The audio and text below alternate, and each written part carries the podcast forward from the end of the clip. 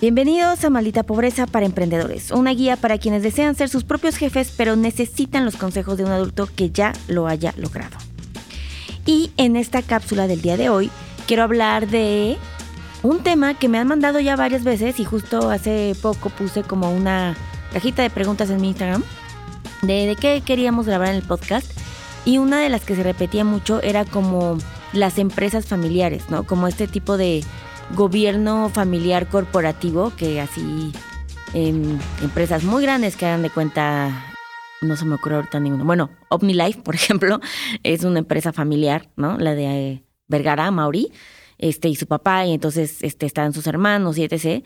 Y como todos los desafíos que esto implica, creo que hay de dos. Cuando ya los gobiernos familiares, corporativos crecen de esta forma y se hacen como esos súper eh, titanes, monstruos de la industria, pues qué chingón. Pero la realidad es que esta cápsula es como para los que estamos empezando. Por ejemplo, yo quiero pensar, ¿verdad?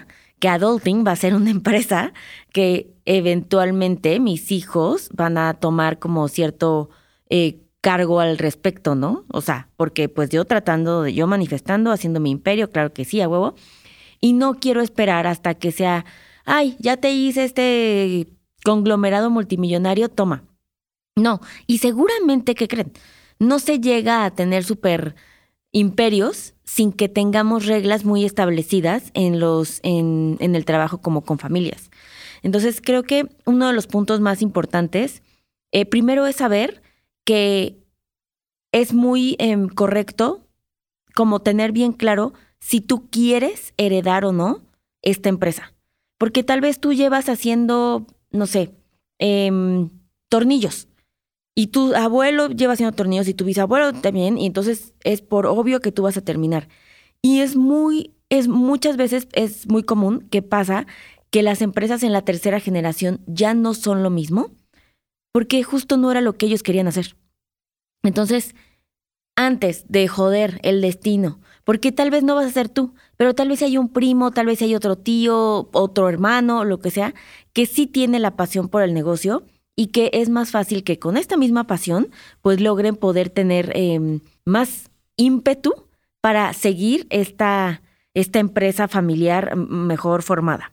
Entonces, primer paso, si tú no es lo que quieres hacer, no lo hagas, porque eventualmente puedes terminar, uno, con tu propia felicidad y satisfacción de lo que quieres hacer en la vida, y dos, hasta jodiendo el negocio familiar porque tú no supiste decir que no. Entonces, no le tengan miedo a decir que no, seguramente es parte de lo que, por lo que es tan complejo este punto, es porque cómo le digo que mi papá que no, cómo le digo a mi mamá que no quiero hacer esto, pero es muchas veces ser eh, objetivos, contar con la madurez suficiente para decir, oye, papás, no quiero hacerlo y prefiero decirlo ahorita antes de que yo haga la irresponsabilidad de decir que sí, algo que no lo voy a hacer. Entonces, primero, identificar que sí queremos hacer eso.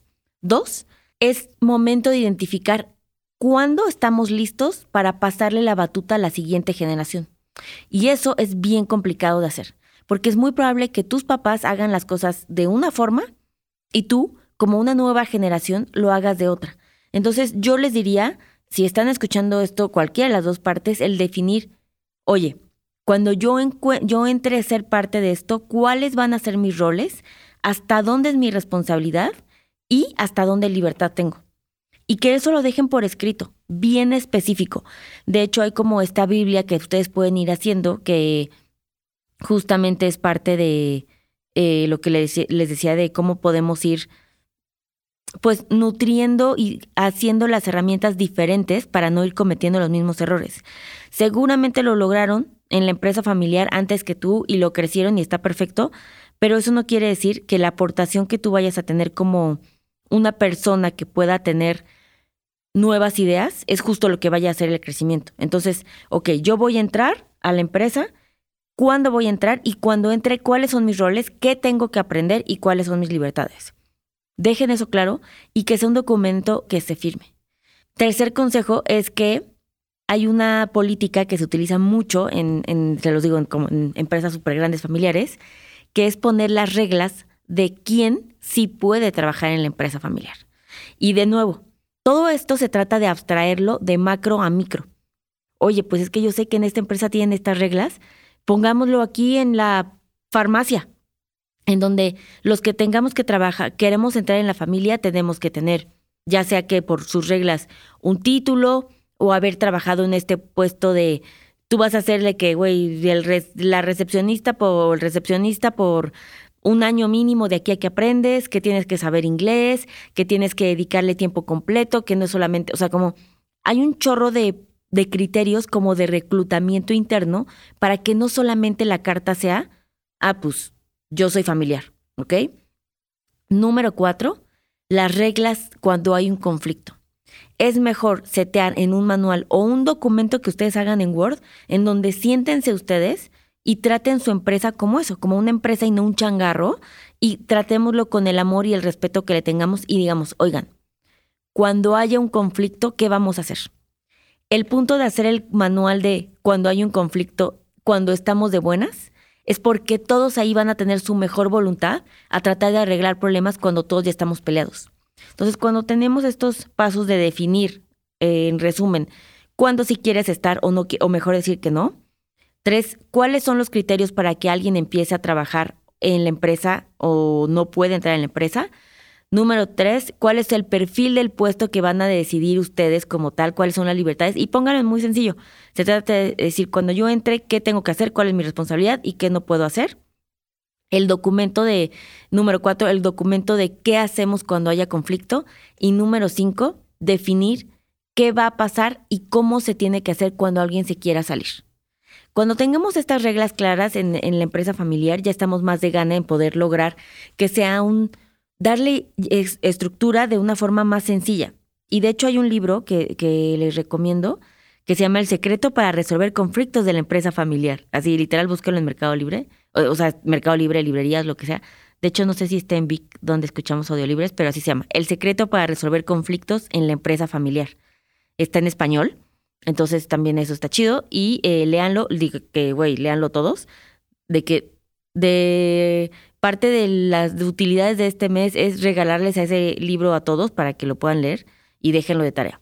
Así es que espero que este tipo de ideas que les acabo de decir los motiven a llegar a decir el que seas la odiosa incómoda de, güey, necesitamos reglas, ¿por qué no lo hacemos mejor?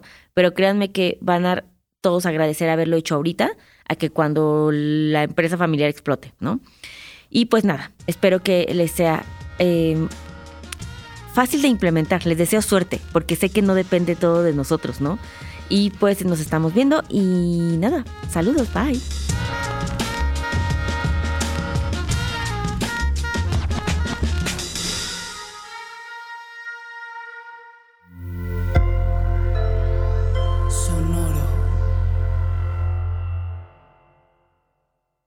With the Lucky Land slots, you can get lucky just about anywhere. This is your captain speaking. Uh, we've got clear runway and the weather's fine, but we're just going to circle up here a while and uh, get lucky. No, no, nothing like that. It's just these cash prizes add up quick. So I suggest you sit back, keep your tray table upright, and start getting lucky. Play for free at LuckyLandSlots.com. Are you feeling lucky? No purchase necessary. Void where prohibited by law. 18 plus terms and conditions apply. See website for details.